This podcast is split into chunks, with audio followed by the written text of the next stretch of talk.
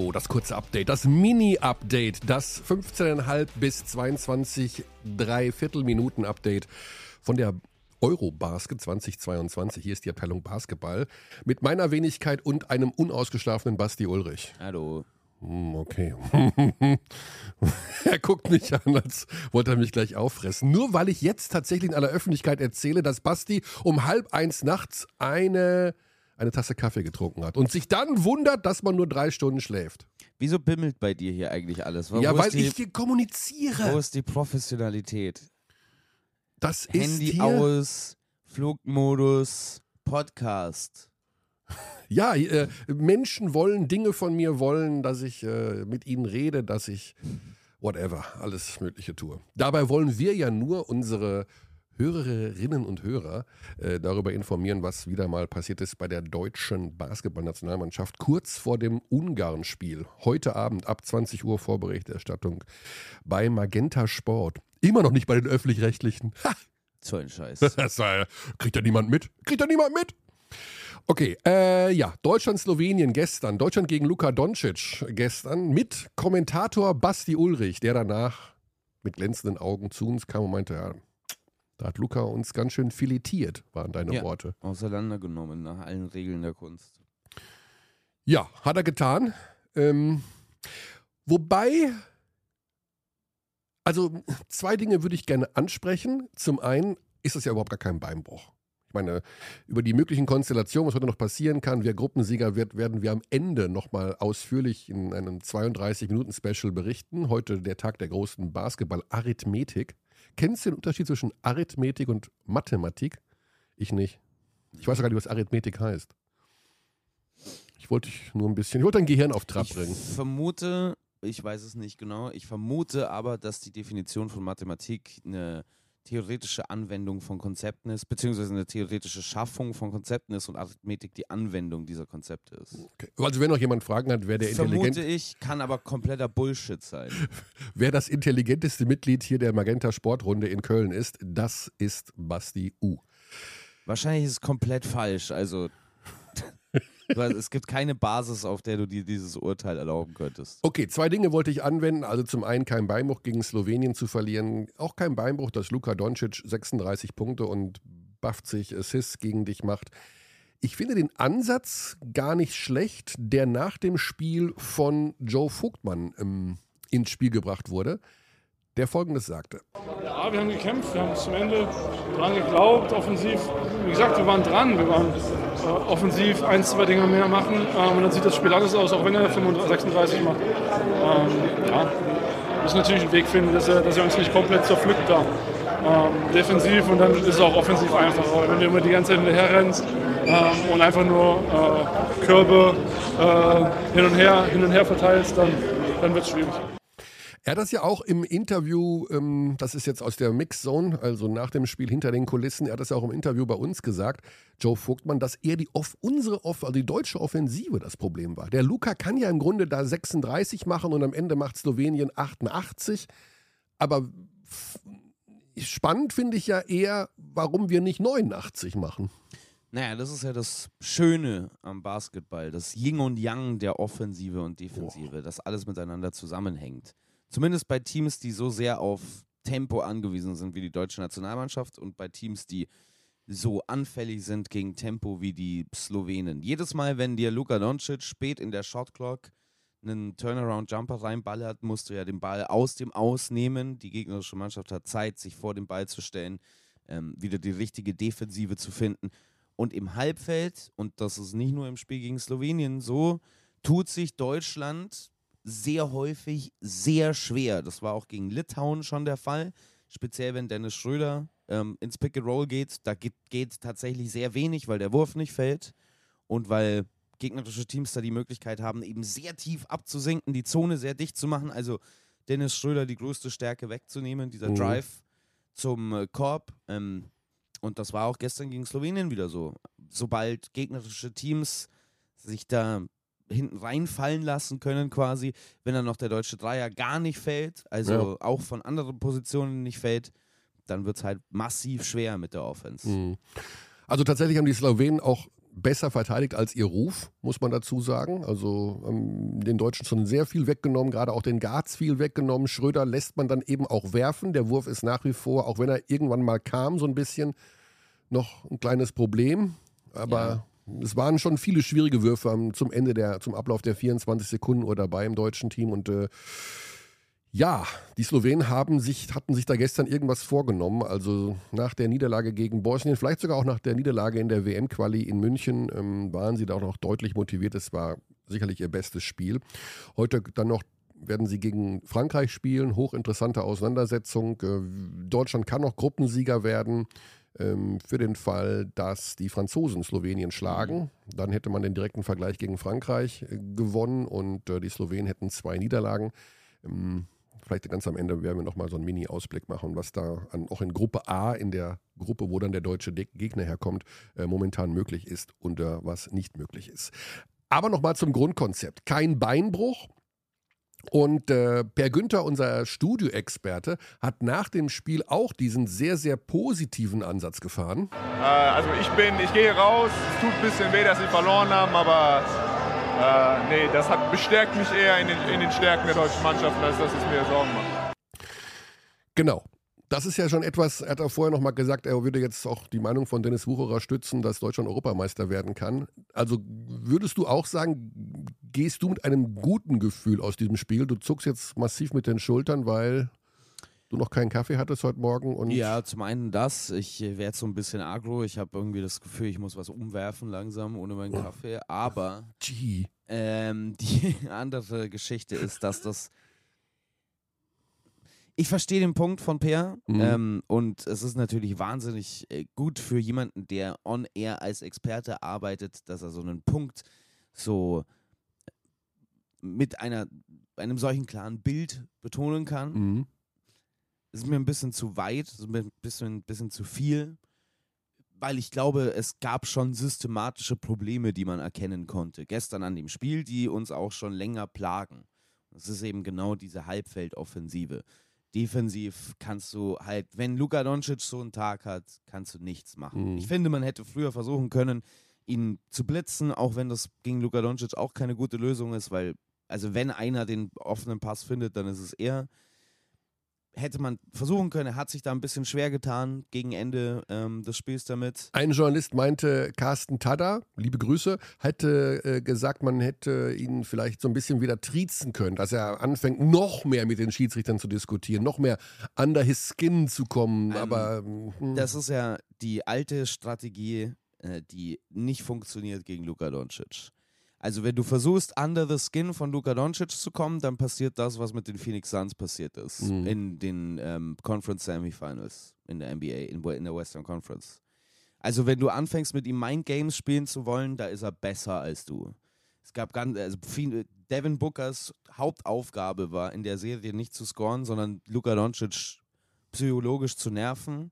Und Luka Doncic hat ihn zerstört ich glaube, wenn du den piekst, dann wird er eher besser. Ja.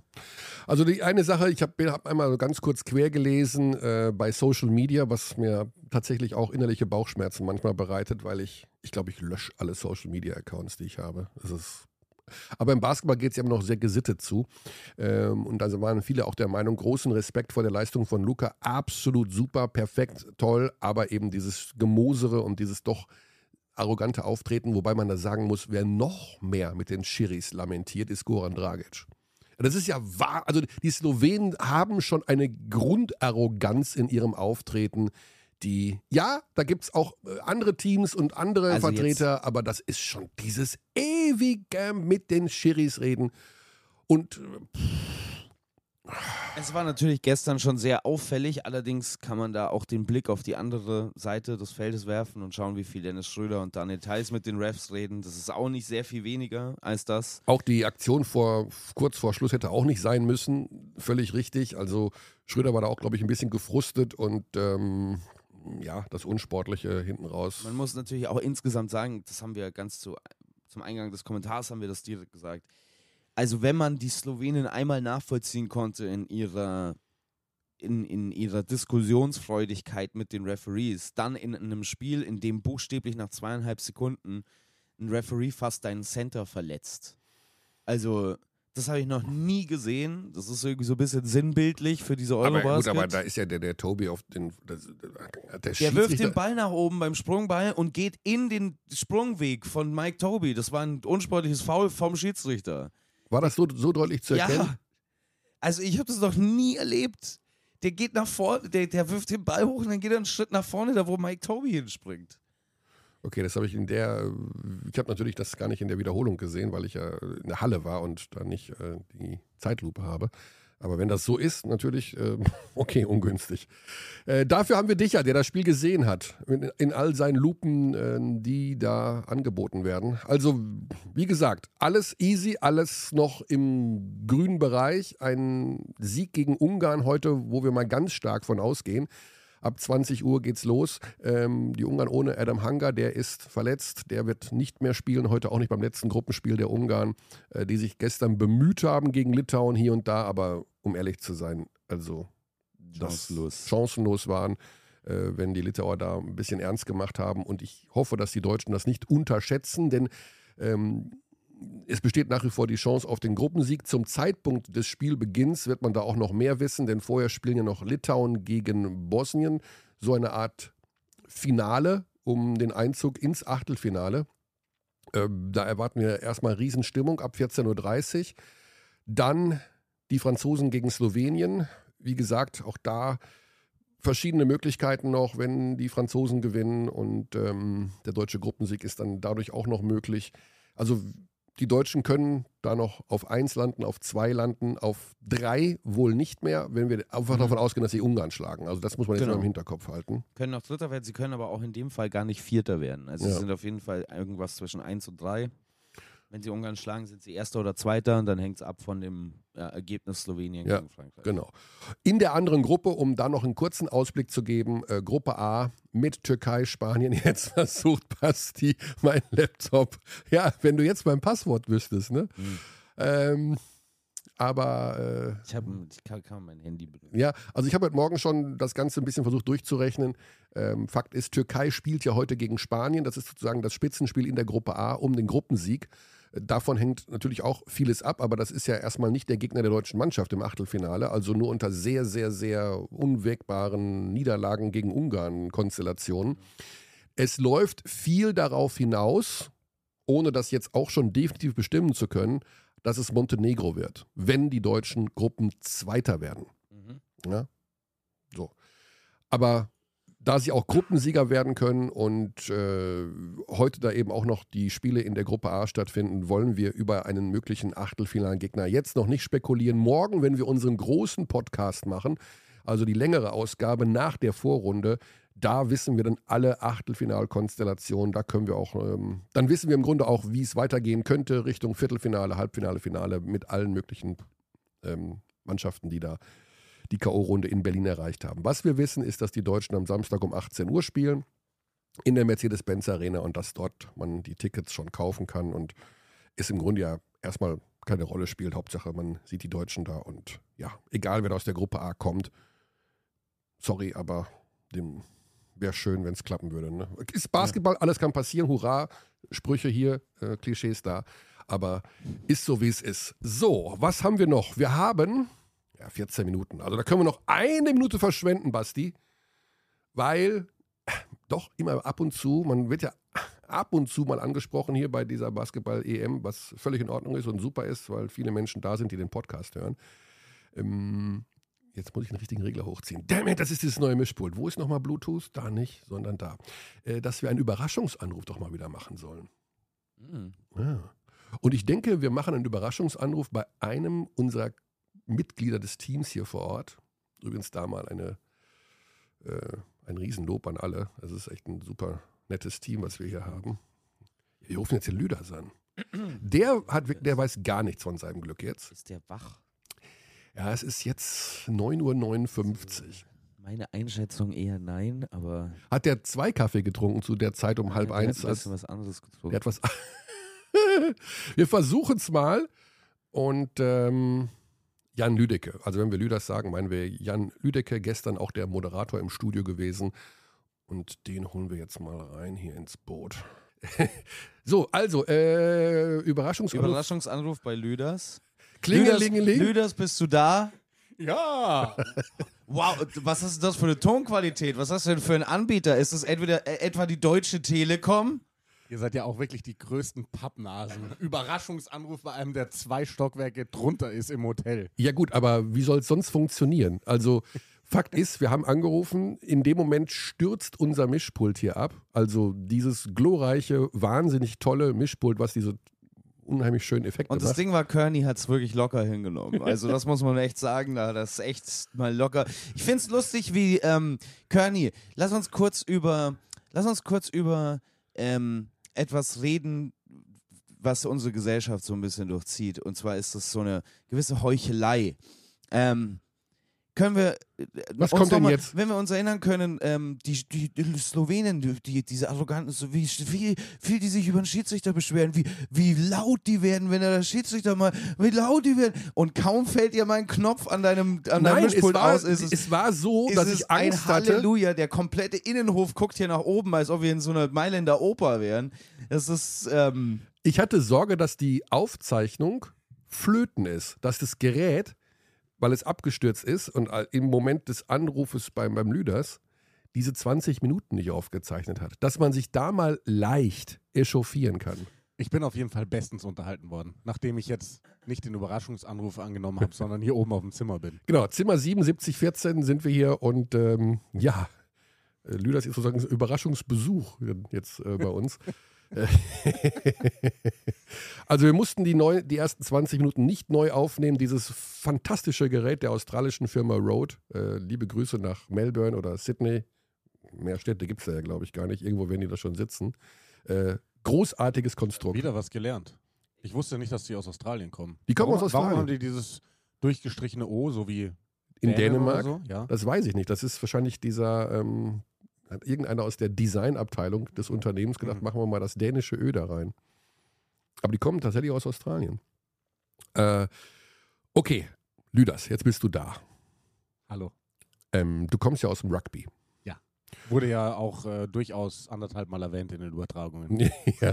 ja, weil natürlich, also mir ist eingefallen, dass gibt es aus dem Rugby etwas, was im Basketball regelkonform wäre, um Luka Doncic zu stoppen. Boah. eine Bewegung, ein Move, ein Kontakt, ein Mindgame, Nee. irgendetwas. Nee, dazu sind die Sportarten zu unterschiedlich. Ja, Mindgame, das muss jetzt aber nicht aus dem Rugby kommen. Nee, Also nee, glaub, aber- Mindgame, damit kriegst du ihn vielleicht. Also an einem Tag wie dem 28.08. kriegst du ihn, an einem Tag wie gestern kriegst du ihn nicht. Da machst du ihn wahrscheinlich noch, noch mehr Mhm. wütend und äh, dann macht er noch zehn Punkte mehr. Ja. ja, scheinbar gab es gestern kein Mittel gegen Luka Doncic. Ähm, haben uns mit abgefunden. Vielleicht hätten wir einfach einen Punkt mehr machen müssen in der Offensive. Das war unser Fazit. Peer war ja sehr optimistisch nach dem Spiel. Ich, ich liebe Per für seine Ansagen. Er kommt immer in Momenten mit Ansagen, in denen man nie damit rechnet. Du meinst, wir sollten mal einen Überraschungsanruf bei ihm machen? nee, also wirklich äh, die Aussage von ihm, dass er äh, auch glaubt, dass die Deutschen da noch Potenzial nach oben haben und dass man da jetzt auch jetzt kein Beinbruch, ne, dass man gegen die Slowenen verloren hat. Und es ist ja von der Konstellation ja auch noch alles möglich. Mm, was ist dir sonst noch aufgefallen? Ich, ich weiß nicht, was ich dich fragen soll. Ich bin, noch, ich bin nervlich noch bei diesem war- also, Gau von ich- gerade. Ich, ähm, wenn man ein bisschen drüber nachdenkt, über das, was Per gesagt hat, dann, dann finde ich, hat er schon recht, weil ich konnte dieses Spiel überhaupt nicht fassen gestern, also einordnen, was, was, was da passiert ist, weil ich hatte eigentlich über 40 Minuten das Gefühl, Deutschland hat gar keine Chance. Aber Deutschland war trotzdem fast die ganze Ja. Zeit dran. Und das äh, zeigt ja irgendwie schon, dass, dass irgendwas in dieser Mannschaft ist, was, was, was sehr, sehr gut ist. Und ähm, ich weiß nicht, ich habe immer das Gefühl, gerade wenn die Mannschaften mit den großen Superstars kommen, dann vielleicht die Griechen oder die Serben im nächsten Schritt, dass, dass das eine Nummer zu groß ist für Deutschland. Aber Mai, gestern haben wir auch drüber geredet. Der große Druck war weg für Deutschland. Wir mussten das Ding nicht gewinnen. Also es wäre schön Mhm. gewesen, so für den Gruppensieg, der ja immer noch möglich ist. Aber wenn die jetzt in ein K.O.-Spiel gehen und wirklich äh, sagen so, hey, heute zählt's, dann habe ich schon das Gefühl, dass, dass der Mannschaft alles zuzutrauen Mhm. ist. Also ich glaube auch, dass diese Niederlage keinen, äh, keine Folgen im Kopf hat. Das kann ich mir nicht vorstellen. Ich, wenn ich mir Anne irgendwie Vogtmann gesprochen hat, Wagner hat gestern auch nochmal in der Interviewzone, ich glaube, 30 Minuten mit den Journalisten gesprochen. Ähm, die nehmen das alle relativ unaufgeregt hin und ich glaube, sie werden ihre Lehren daraus ziehen. Ich weiß jetzt nicht, in wie viel äh, noch das Thema Dennis Schröder und seine Wurfauswahl und der Dreier und nimmt er ihn zu viel, nimmt er ihn zu wenig. Insgesamt hat sich Schröder eigentlich schon auf dem Feld so verhalten, dass er zum Team immer gesprochen hat, sich entschuldigt hat, wenn irgendwas schiefgelaufen ist. Ich glaube, dass das schon eine andere Gruppendynamik ist als bei vergangenen Turnieren. Ich Total. kann mir das äh, gar nicht anders erklären. Und dass man da noch vielleicht eine, also dass er seinen Wurf noch wiederfindet, davon gehe ich jetzt erstmal nicht aus, auch wenn ich es ihm natürlich total wünschen würde. Aber ich hoffe, dass wir einfach da die richtigen Schlussfolgerungen ziehen und ja. Ich fand auch sein Spiel irgendwie mega komisch gestern, weil der war Topscorer am Ende von Deutschland, oder? Hat Mhm. er nicht irgendwie 19 Punkte auch hin, hingelegt? Er hat in der Ähm, zweiten Hälfte ja mal zwei, drei Dreier getroffen. Ja. Der eine, der swischt, dann der andere, der recht glücklich reinging. Aber vielleicht findet er den Wurf auch wieder. Also vielleicht macht er auch mal ein Spiel. Jetzt werden sie ihn alle draußen stehen lassen und zugucken, wie er wirft. Und keine Ahnung. Von der Wurftechnik her haben wir auch schon mal drüber gesprochen. Wirkt er noch so ein bisschen, hm, als ob er wenig Selbstvertrauen hätte, hat noch so ein. Nee, ich weiß nicht, ob das mit Selbstvertrauen zusammenhängt. Ähm, der, dieser Wurf ist fundamental gebrochen. Hm, Also diese Wurftechnik würdest du jedem ähm, Schüler, jedem Nachwuchsspieler sofort abgewöhnen. ui. Das Komische ist, dass Dennis Schröder ähm, schon mal einen gut oder sagen wir nicht gut aussehenden, sondern besser aussehenden Wurf hatte in seiner Zeit bei den Oklahoma City Thunder. Da war es nicht so ein Set-Shot, also er wirft ja jetzt fast aus dem Stand. Mhm. Er springt ja kaum hoch.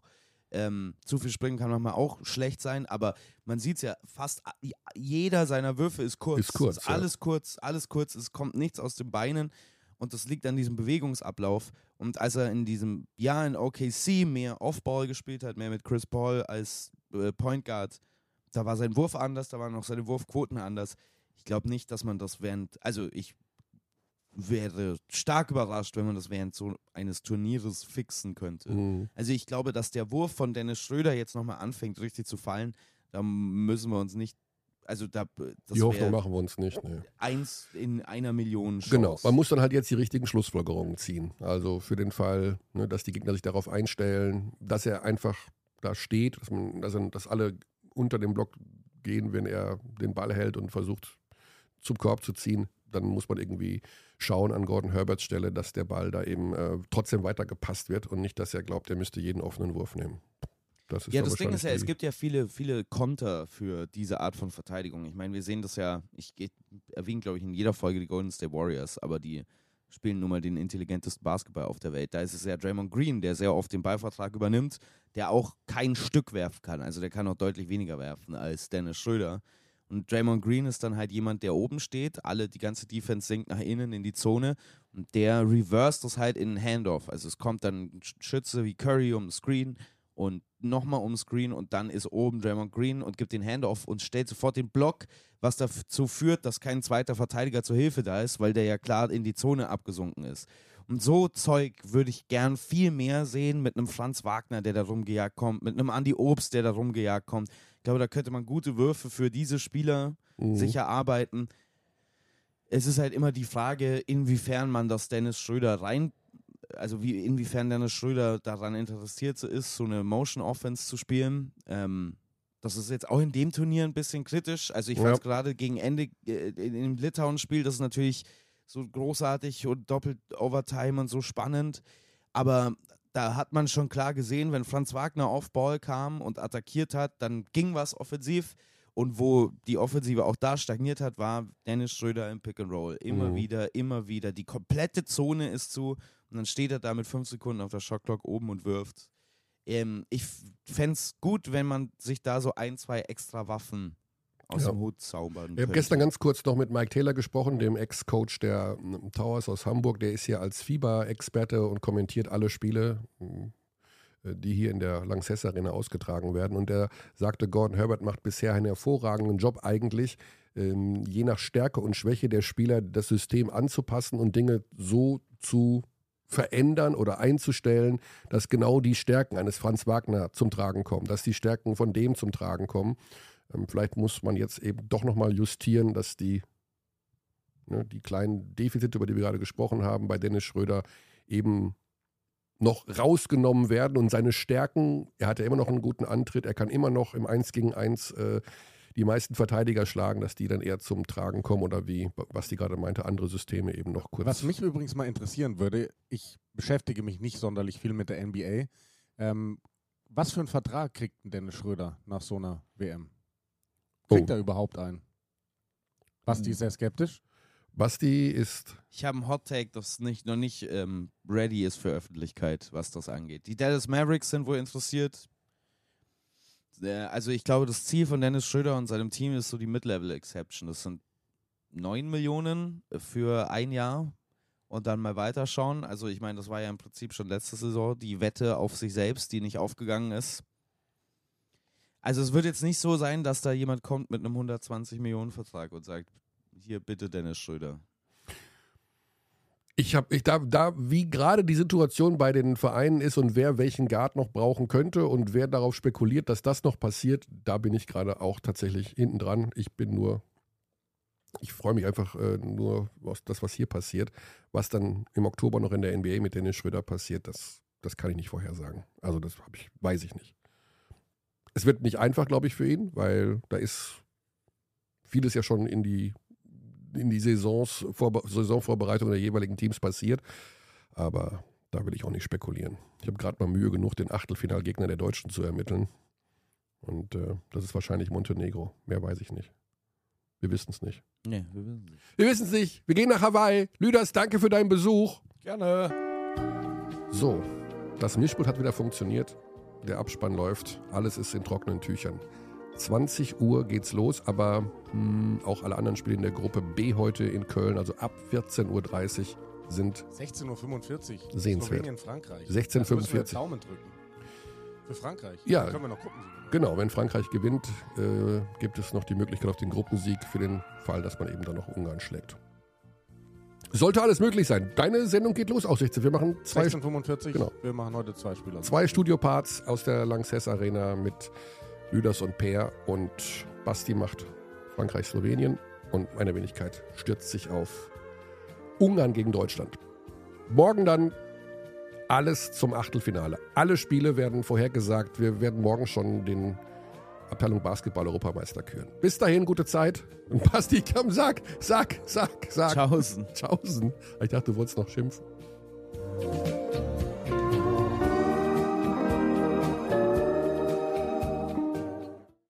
Uh-oh, guess what day it is? Guess what day it is, huh?